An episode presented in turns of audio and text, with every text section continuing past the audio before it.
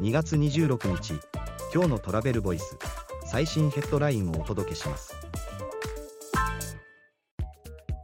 アメリカン航空マイル獲得ルールを大幅変更直接予約 NDC 経由のみに付与へベーシックエコノミーで外伝。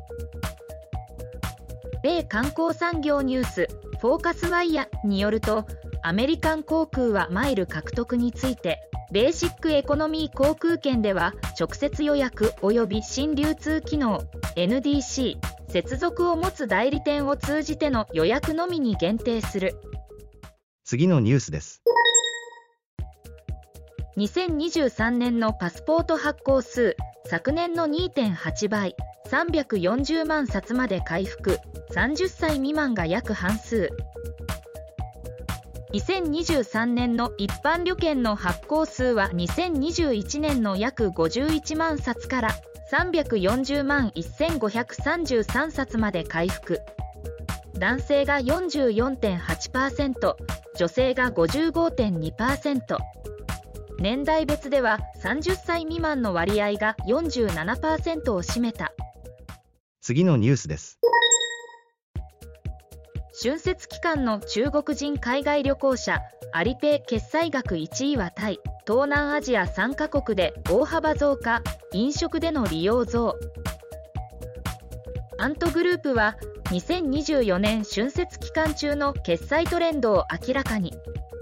アリペイユーザーによる海外での決済回数は2019年同期比で7%増加。決済額は2019年同期の82%まで回復した。決済額が最も多かった旅行先はタイ。日本などでも増加。次のニュースです。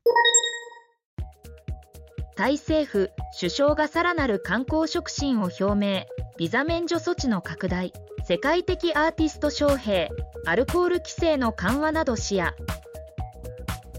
ロイター通信によるとタイのセター首相はさらなる観光促進に向けて世界的アーティストの招聘に力を入れていく考えを表明。コンサートでの飲酒規制の緩和や娯楽施設でのアルコール提供時間の延長にも言及。次のニュースです。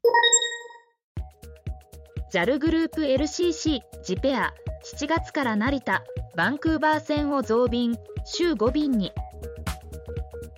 JAL グループの LCC ジップエアは成田バンクーバー線を2024年7月23日から現在の週3便から週5便に増便。旺盛な需要に対応。記事の詳細はトラベルボイス .jp で。ではまた明日。